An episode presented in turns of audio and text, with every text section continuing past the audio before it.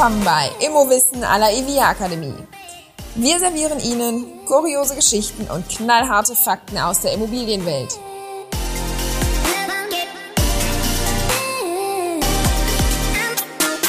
Hallo zusammen, ich bin Barbara von der EVIA Akademie, der Akademie für Immobilienwirtschaft und ich fühle unseren Expertinnen und Experten auf den Zahn. Heute Detlef Wendt. Ja, mein Name ist Detlef Wendt. Ich bin Rechtsanwalt und Fachanwalt für Miet- und Wohnungseigentumsrecht. Ab und zu schreibe ich noch mal den einen oder anderen Artikel und habe früher Spiele erfunden und versuche das heute auch noch.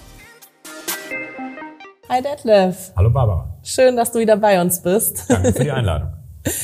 Ich war eben kurz draußen und es ist einfach so unfassbar kalt. Fehlt echt nur noch der Schnee. Bist du denn eher so ein Rodler oder Skifahrer? Ich bin eigentlich äh, gar nichts von beidem. Rodeln geht mir zu schnell und äh, Skifahren, glaube ich, äh, habe ich nicht das nötige Gleichgewichtsgefühl. Also äh, bin nicht so sehr für Schnee. Gar nicht, also eher Team Sommer. Ja, ja, ja, ja. Frühling, Frühling und Herbst. Ich gehe ja so langsam altersmäßig auf den Herbst zu. Deswegen ist der Herbst eine ganz schöne Jahreszeit. Dann wohnst du ja bei uns ganz gut hier, ne? In unseren Breitengraden gibt's ja nicht allzu oft Schnee. Ja, das stimmt. Eher so ab und an mal Schnee, Matsch vielleicht Ja. eher. Du hast uns heute einen Fall vom Amtsgericht München mitgebracht. Da schneit es ja dann eher mal. Schnee ist auch tatsächlich da das Problem, oder? Da ist Schnee das Problem, ja. Ähm, wir Menschen sind ja merkwürdige Wesen. Und ähm, insbesondere auch wenn Schnee kommt, dann sind wir ähm, teilweise noch merkwürdiger als merkwürdig. Wir sind schon manchmal komisch und manchmal auch borniert. Und äh, das waren hier zwei Grundstücksnachbarn auch. Die waren, ich glaube, schon borniert. Wer von beiden borniert war, das weiß ich nicht. Aber das äh, musste das Amtsgericht München vielleicht ähm, entscheiden. Also mitten in Bayern, da waren äh, zwei Leute, Grundstücksnachbarn, ein Kläger und ein Beklagter. Und auf beiden Hausgrundstücken stand eine Garage. Und die Garagen, die standen unmittelbar nebeneinander. Sie waren nur durch einen Maschendrahtzaun getrennt. Da gab es, glaube ich, mal ein Lied ne, mit dem Maschendrahtzaun. Maschendrahtzaun Von irgendjemandem. morning.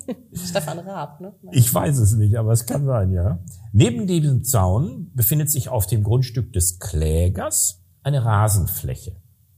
Und auf dem Grundstück des Beklagten befindet sich die Garagenzufahrt.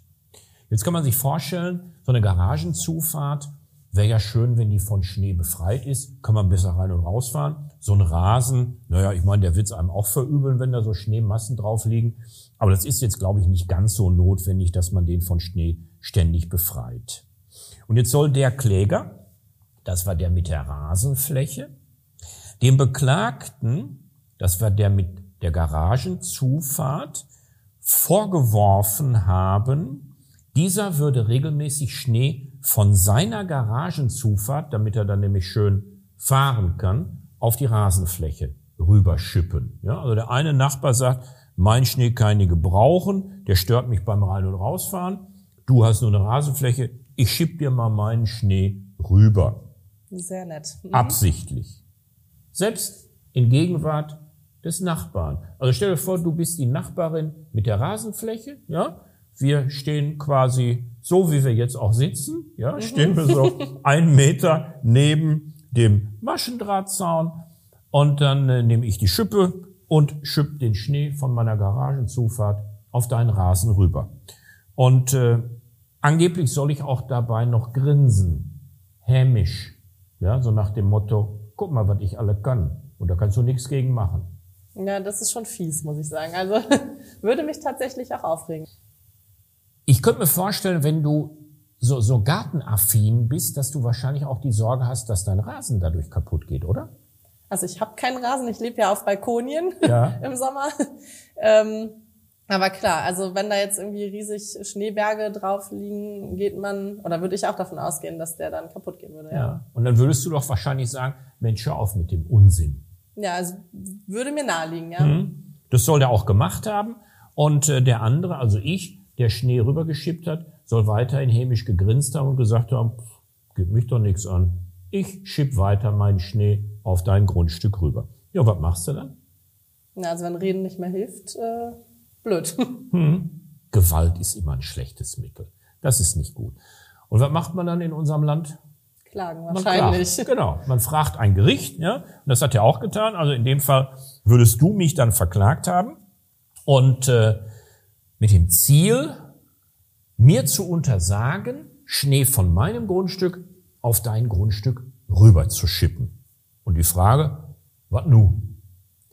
Wird wahrscheinlich schwierig, vermute ich mal, nachzuweisen, irgendwie, dass du mir Mhm. deinen ganzen Schnee rübergeschippt hast, oder? Ja, also wenn da nicht Leute beigestanden haben, dann wird's schon problematisch. Denn der ganze Vorgang soll sich auch über mehrere Jahre, also mehrere Winter abgespielt haben. Das ist ja nun bei Schneemann nicht so, dass der 365 Tage im Jahr da liegt und das immer wieder ähm, überprüft werden kann, sondern das schneit mal vielleicht eine Woche und dann mal wieder nicht und dann schneit's mal wieder eine Woche, zwei und dann mal wieder nicht. Ähm, und das soll sich über mehrere Jahre abgespielt haben. Und äh, du sollst schon ein bisschen Geduld gehabt haben. Aber irgendwann war der Geduldsfaden bei dir auch gerissen. Und dann hast du mich verklagt auf Unterlassung. Und dann musste das Gericht natürlich prüfen, hat der wirklich, der Wendt, den Schnee rübergeschippt auf das Grundstück von der Barbara? Ja? Und wenn ja, wie oft und wie viel? Und das konnte man vielleicht sogar ein kleines bisschen rauskriegen. Vielleicht hat man die Ehefrau von mir geschaut, der Ehemann von dir, mein Bruder, deine Schwester, was auch immer, haben irgendwie mal zugeguckt und haben gesagt, ja, ähm, letztlich gesehen stimmt das. Ja, also der, äh, der Bazi, der Wendt, der muss also so etwa in vier Wintern dreimal je ein bis zwei Schaufeln, muss ich mir vorstellen. In vier Wintern dreimal je ein bis zwei Schaufeln voller Schnee auf deinen Rasen geschippt haben. Also insgesamt drei bis sechs Mal. Das ist schon ein bisschen irre, ne? Mhm. Also, so ja, ich kann das verstehen. Wie gesagt, ne? Ich bin jetzt gerade die, die hier ihren Schneehaufen auf dem Rasen liegen hat. Ja. Aber irgendwie, also, ja, schon traurig, dass man unter Nachbarn nicht anders miteinander klarkommt und dass man sich tatsächlich dann vor Gericht um sechs Schneeschaufeln streiten muss. Mhm. Also irgendwie auch so ein bisschen, ja, da fragt man sich doch als Richter und Anwalt irgendwie, warum man überhaupt da sitzt, oder? Hm. Ja, ich weiß nicht, ob der Richter sich das öffentlich fragt. Das dürfte er eigentlich nicht tun. Richter gehen immer davon aus, dass Klagen ernst gemeint sind. Ähm, die Anwälte werden sich's auch vielleicht nur denken, denn sie verdienen ja ihr Geld damit. Ich glaube nicht, dass die Kollegen hier sehr reich geworden sind mit dem Fall. Der Streitwert wird wahrscheinlich relativ niedrig gewesen sein. Aber man möchte ja einen Mandanten zufriedenstellen. Es gibt sicherlich Kollegen und Kolleginnen, äh, die würden sagen, so ein Verfahren führe ich nicht. Äh, ob ich vor 30 Jahren dazu gehört habe, weiß ich nicht. Äh, heute würde ich dazu gehören. So ein Verfahren würde ich heute nicht übernehmen wollen. Aber es gab Kollegen, die das gemacht haben und dann musste das Gericht eine Entscheidung treffen. Und? Ja, die Richterin oder der Richter, keine Ahnung, ähm, hat gesagt, dass derart kleine Mengen Schnee, die rübergeschippt worden sein sollen, in diesem langen Zeitraum mehrere Winter keine spürbare Beeinträchtigung und Belastung dargestellt haben. Das Gericht hat gesagt, auch dieser Schnee, der zusätzlich rüberkommt, schmilzt, wenn es wärmer wird. Und selbst in München wird's nach einem langen Winter auch irgendwann mal wärmer und der Schnee ist dann geschmolzen. Ja, verrückt. Mhm. Hätte es dann was gebracht, wenn ich Fotos gemacht hätte?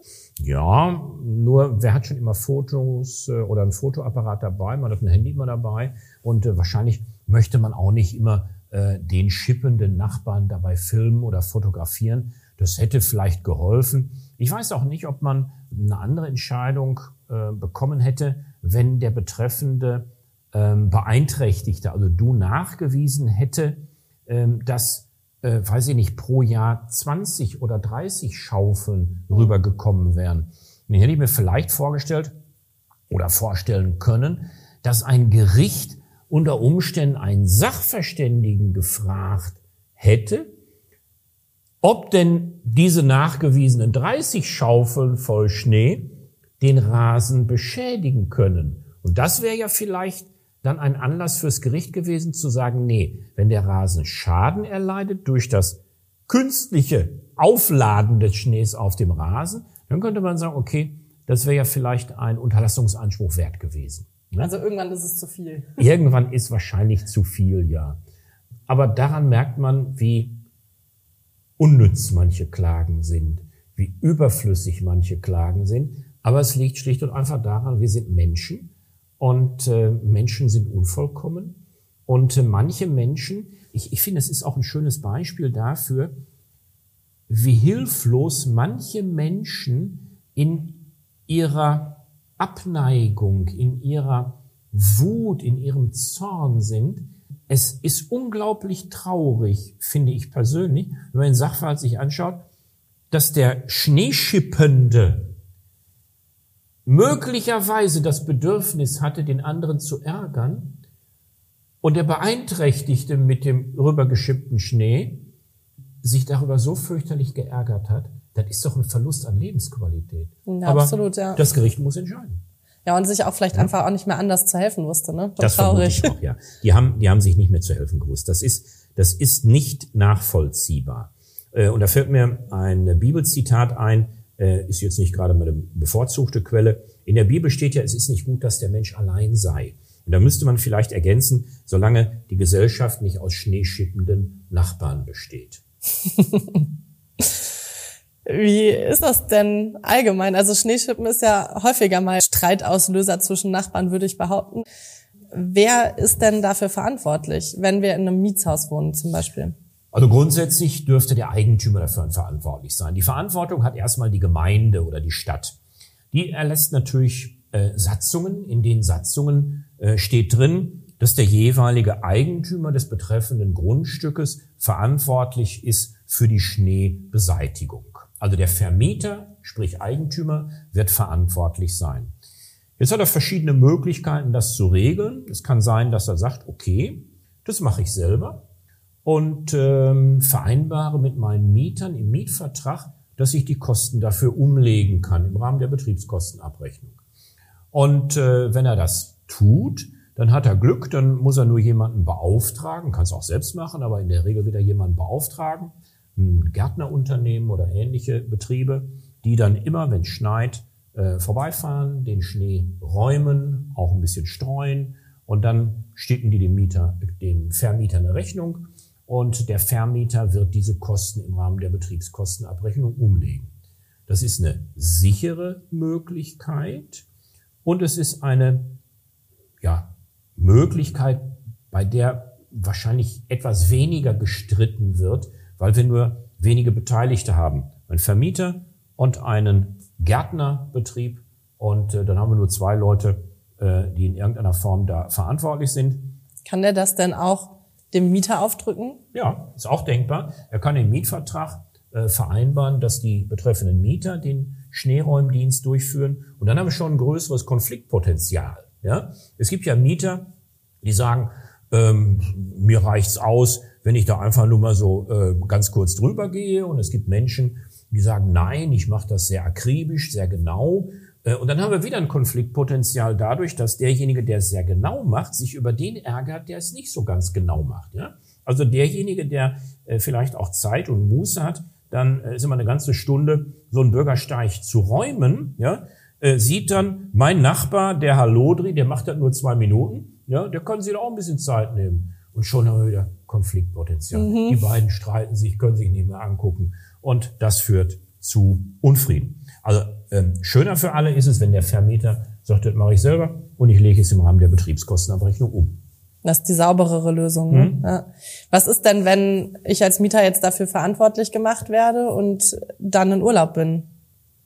Ja, da müssen wir schauen. Es gibt ja auch Fälle, nicht nur Urlaub, es gibt ja auch Fälle von, von Krankheit oder von, von Berufstätigkeit, dass man sagt, Mensch, da hat jemand ähm, einen Job, äh, bei dem er extrem früh aus dem Haus muss äh, und vielleicht auch lange arbeiten muss, lange Anfahrtswege und ist dann sehr, sehr lange nicht zu Hause. Also Krankheit oder äh, Urlaubsabwesenheit oder berufsbedingte Abwesenheit können ja dazu führen, dass man ähm, gerade keinen Schnee schicken kann, selbst wenn man wollte.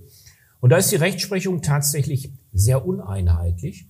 Ähm, es gibt die einen, die sagen, äh, in bestimmten Fällen Alter, Gebrechlichkeit, ähm, fällt die Pflicht wieder auf den Vermieter zurück und es muss der Vermieter dafür sorgen, dass der Schnee geräumt wird. In den anderen Fällen wird man wohl eher zum Ergebnis kommen müssen, dass die verpflichtete Person, also mit dem Mietvertrag die Verpflichtung auf den Mieter übertragen worden ist, dass die verpflichtete Position, äh, Person ihrerseits jemanden beauftragt, den Schneeräumdienst durchzuführen. Und dann müsste der Mieter das auch bezahlen. Ja? Verrückt. Und hast du noch einen Tipp für uns für einen guten Schneeablageort? Weil das ja tatsächlich, das habe ich mich auch schon mal gefragt. Ja, wenn ich denn dann schippen muss, ja, ja. wo schippe ich das tatsächlich hin? Also wenn jetzt schon nicht zum Nachbarn. Ja, ganz merkwürdige Geschichte. Ich weiß nicht, ob du dich dran erinnerst. Äh, du bist ja viel, viel jünger als ich. Aber könnte sein, dass du dich dran erinnerst. Ähm, ich glaube, so vor etwa zehn Jahren, da hatten wir in Nordrhein-Westfalen, ich komme aus Recklinghausen, das ist ein relativ schneearmes Gebiet, aber da haben, haben wir selbst in Recklinghausen drei Monate lang Schnee gehabt, Dauerschnee. Wow. Ja. Und äh, ich kann mich daran gut erinnern, weil ich ähm, zu Gericht musste, äh, ab und zu mal und mich dann zu Hause freischaufeln musste. Das war ganz ungewöhnlich. Und da ist tatsächlich die Frage, wo schicken wir es hin? Ja? Manche schicken es auf die Straße, manche schicken es auf den Bürgersteig, manche, wie wir gerade gehört haben, auf das Grundstück des Nachbarn. Also ich glaube, die Straße ist eine schlechte Lösung, äh, denn die Straße ist den Autos vorbehalten, die ja die die Literatur äh, oder die die Experten im Schneeräumbereich, äh, die kommen zum Ergebnis, lass uns doch so ein ein Schneeräumort kreieren, ja, wo wir alle unseren Schnee hintun und der nicht stört. Also alle Nachbarn aus der Straße ja, schippen auf ja, einen Haufen. Das ist aber, das ist aber, äh, ich sag mal, in der Praxis ist eine tolle theoretische Möglichkeit, dass wir sagen, hey, lass uns das dahin tun, wo es die Fußgänger nicht stört, wo es die Autofahrer und Fahrradfahrer nicht stört und wo es die Hauseigentümer stört. Nicht ähm, stört. Äh, nicht stört, danke. Und wenn wir so einen Ort suchen, dann werden wir ihn wahrscheinlich im Himmel, in der Luft oder unter der Erde. Da müssen wir Schnee eingraben. Also den Ort gibt's gar nicht. Mhm. Den Ort gibt's nicht, dass wir sagen, der Schnee stört niemanden. Auch nicht den Rasen. Auch nicht den Rasen, ja, der fühlt sich auch gestört dadurch. Und deswegen ist so, so ein bisschen erinnert mich das an die Frage, äh, wenn jetzt, wenn jetzt äh, ein Mieter einen Rollator braucht, dann darf der den ja in der Regel noch im Hausflur abstellen. Aber wenn jetzt in einem Zwölffamilienhaus zehn Mieter Rollatoren brauchen, und die stellen alle das Ding in den Hausflur ab, dann kommt ja keiner mehr äh, vor und zurück und was machen wir nun? Also in der Praxis ist das wenig hilfreich. Straße ist schlecht, Bürgersteig ist auch schlecht. Also man muss versuchen, irgendwo so kleine Oasen, Schneeoasen zu finden, die möglichst wenig stören. Das ist der Tipp, den ich da geben würde. Okay. Ja? Oder einen Campingkocher nehmen und den Schnee dann schmelzen und, äh, aber ich glaube, in die Kanalisation darf man den dann auch nicht abführen, weil wenn das alle machen, dann haben wir wieder eine Überflutung. Also, das wollen wir auch nicht. Naja, das wollen wir auch nicht. Ich, ich, viel Löschpapier vielleicht lagern und dann das äh, Wasser damit aufsaugen. Auch eine gute Idee. Ja. Mehr zum Thema Schneeschippen findet ihr in unserem Event-Video Verkehrssicherungspflicht. Was verlangen Gerichte von Vermietern? Ich glaube, das ist auch von dir, ne? Ich glaube ja. ihr findet das auf ivia-akademie.de und wenn ihr Feedback für uns habt oder Themenideen, schreibt uns gerne an podcast.ivia-akademie.de und bis dahin, Schneeschippen nicht vergessen, am besten an einen Ort, wo es möglichst wenige Leute und Gegenstände stört.